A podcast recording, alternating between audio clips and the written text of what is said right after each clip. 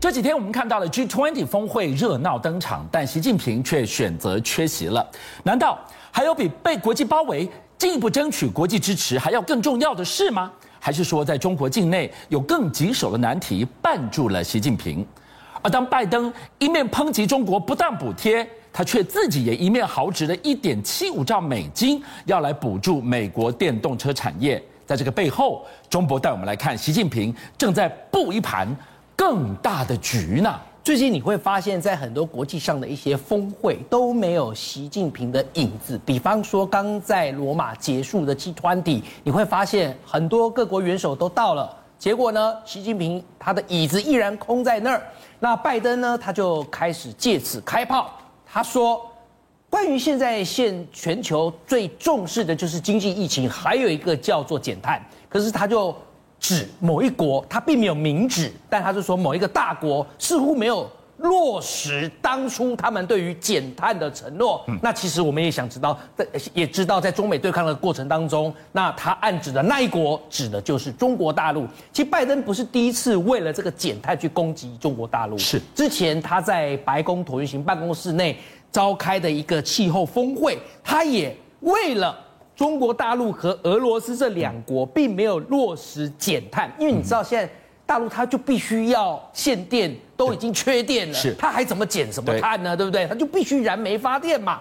结果呢，拜登为了这个还爆粗口，用脏就是用不雅的文字来骂。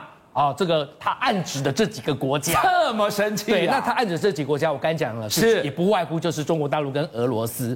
好，那刚刚也提到了，椅子都空在那儿，那到底现在领导人习近平他在做什么呢？你会发现他已经有将近二十一个月没有出访了，嗯、对，这的确不太寻常，因为过去啊，他可能也许一年就可以出访个三十几天啊。然后呃，比方说以去年为例，他就出这这个呃疫情发生之前为例，他就曾经在这个呃一年之内出访十四国，并且在国外待了三四天。嗯、其实比我算过哦，美国之前的前总统川普也好，奥巴马也好，他们大概最多一年就二几天。对啊。那可是你最近怎么突然那么反常？而且我觉得很怪，你整个现在世界的局势被带拜登带了一个全球反中包围，这么不友善的情况之下，出去啊，你更应该出去啊。好，结果外媒他们就分析，他认为习近平很可能是因为他将重心转向于内政，而不再迎合国际。为何最近内政对习近平如此重要？第一个，我们晓得明年二十的这样的一个呃。二十大就要召开了，对。那最近则是在十一月八号至十一月十一号六中全会要开，对。那接下来明年还有北京的冬奥，对不对？在这样子的种种状况下，他宁愿选在国内，所以外交他就不拼了吗？不，人家讲的是他选择在国内的原因，但外交他从来没有不拼啊！我告诉你，他现在直接视讯。电话一通，他就可以组织中组织中国大陆队对抗你美国队长队了。不信你看哦，习近平在十月二十六号、二十七号连续两天，一口气打给五个国家：巴基斯坦、巴布纽亚几内亚、法国、乌兹别克、赤道几内亚，电话就够，卡电话就好啊。好，那当然这也包含了他的最最坚强的盟友俄罗斯，甚至呢，你拜登去面见马克宏，跟法国好像面人前手牵手，人家习近平。背后打电话也会打给法国，好，你就会发现说，其实他们现在啊，一个是美国队，一个是中国队。那习近平他留在国内，不代表拼内政的同时，他就失去了国际的外交话语权哦。就是回到那个四个字，就是我我先安内，我再攘外。嗯，那内政有什么棘手的课题跟难题绊住了他吗？我觉得还是。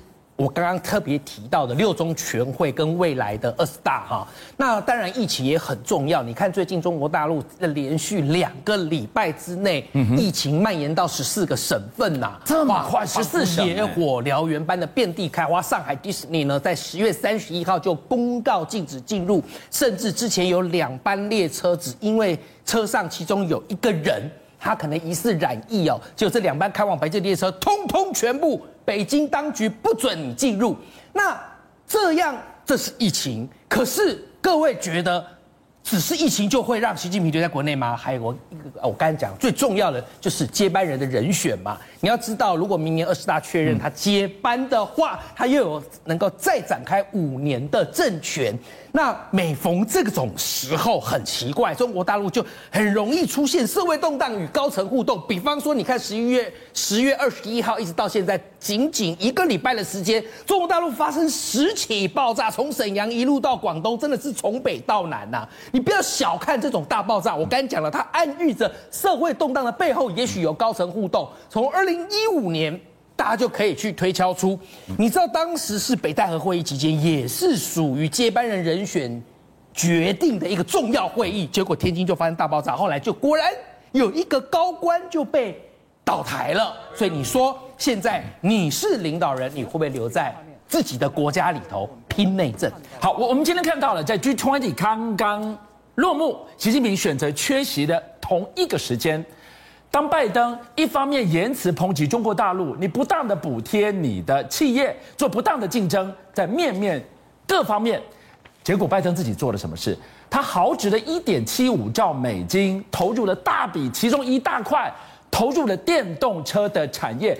习近平看在眼里，习近平做什么样的一个大局的反扑跟逆袭？哎，俊相，我跟你讲啦，讲来讲去还是我该说的那个概念，美国队、中国队啦。其实呢，互相批评，但是用的手法都差不多。比方说，现在美国队啊，我们来讲啊，你知道他们一向对华为手机看得很不顺眼，嗯啊，要杀要封，就是给你封个彻底。对，他们现在连 Line 啊。Line Pay 都直接讲啊，说呃呃，未来从十一月开始啊啊，你那个安卓的手机如果没有安装 Google 服务的话，那抱歉你就没有办法用 Line Pay。我讲白话一点呐、啊，就是 Line 要抵制华为的意思啦，啊，只是没有明说啊。好，那你为什么要这么做？我鼓励你中国大陆啊，为什么呢？啊，我们美国现在如果我刚讲了，来集团体三个最重要的，一个是减碳，一个是什么疫情，还有一个什么经济呀、啊？我现在就是美国。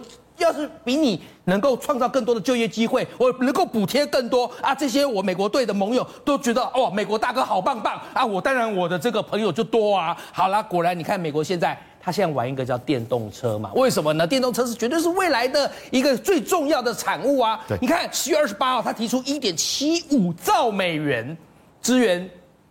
美国制造的福特、通用、克莱斯勒这些电动车，一点二五万美元，什么概念呢？就你买一台电动车，那个消费者我就补助你一点二五万，那三十几万台币耶！就是三十几万是拜登政府补贴的每部车，所以你说别人说自己呀、啊？对啊，你在抨击中国大陆不当补贴，你自己开始如法炮制，本来就是指着别人四个手指指自己嘛。好了，可你这么一做，就有人在背后在笑，还真是一抹冷笑。这个人就是习近平，就除了笑说，你看你这。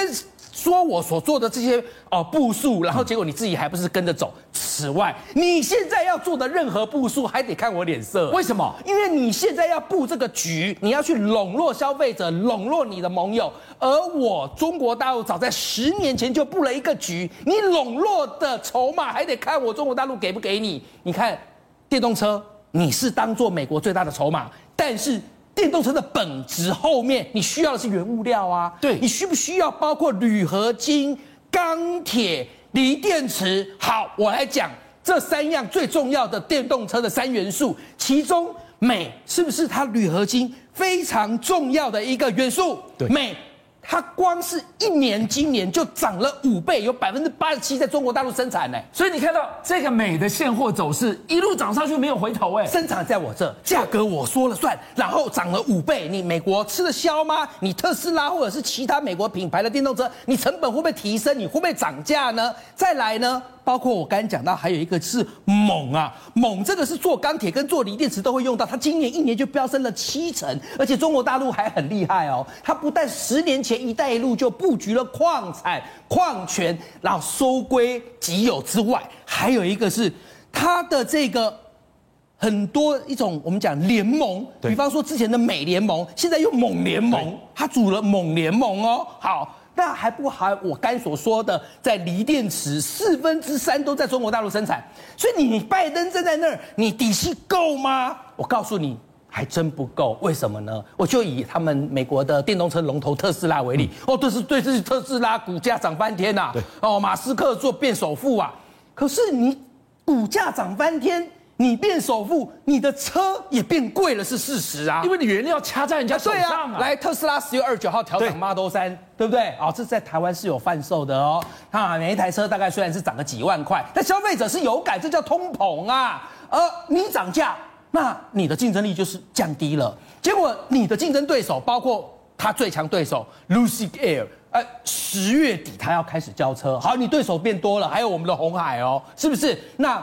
哦，我让你讲日本哦，我告诉你，你美国这个芒刺在背的这个小老弟，日本电动车虽然感觉起步似乎晚了一点，但人家 Toyota 哦，它速度很快哦，它四月才在上海车展发布的概念车，它十月二十九号就前几天，它突然宣布这个不概念了，要量产了，明年第二季就可以交车了。Honda 更可怕，Honda 直接说哇，Toyota 你速度我告给你不要给你，我直接杀到中国大陆去什么设厂啊？好，直接跟他们，包括像是他们的这个呃一，就他发款的这个车画面当中，你看了，他他他名字很特别，叫一冒号 N，他是与东风本田还有广汽本田一起共同开发，直接在那里设厂。我想告诉观众朋友一个概念：当你拜登美国队长高登振臂一呼，高声疾呼电动车啊，他你要补助，你要让他们电动车的产业都能够头好壮壮。可是你背后还是被中国大陆掐着你的脖子，而且你最后设厂你要去哪？你要去中国大陆，你需要的原物料要靠谁？靠中国大陆。所以在这场中美对抗大战，大家互相叫嚣的同时，其实谁握有筹码在手，谁可能才会是最后的 winner。邀请您一起加入五七报新闻会员，跟俊相一起挖真相。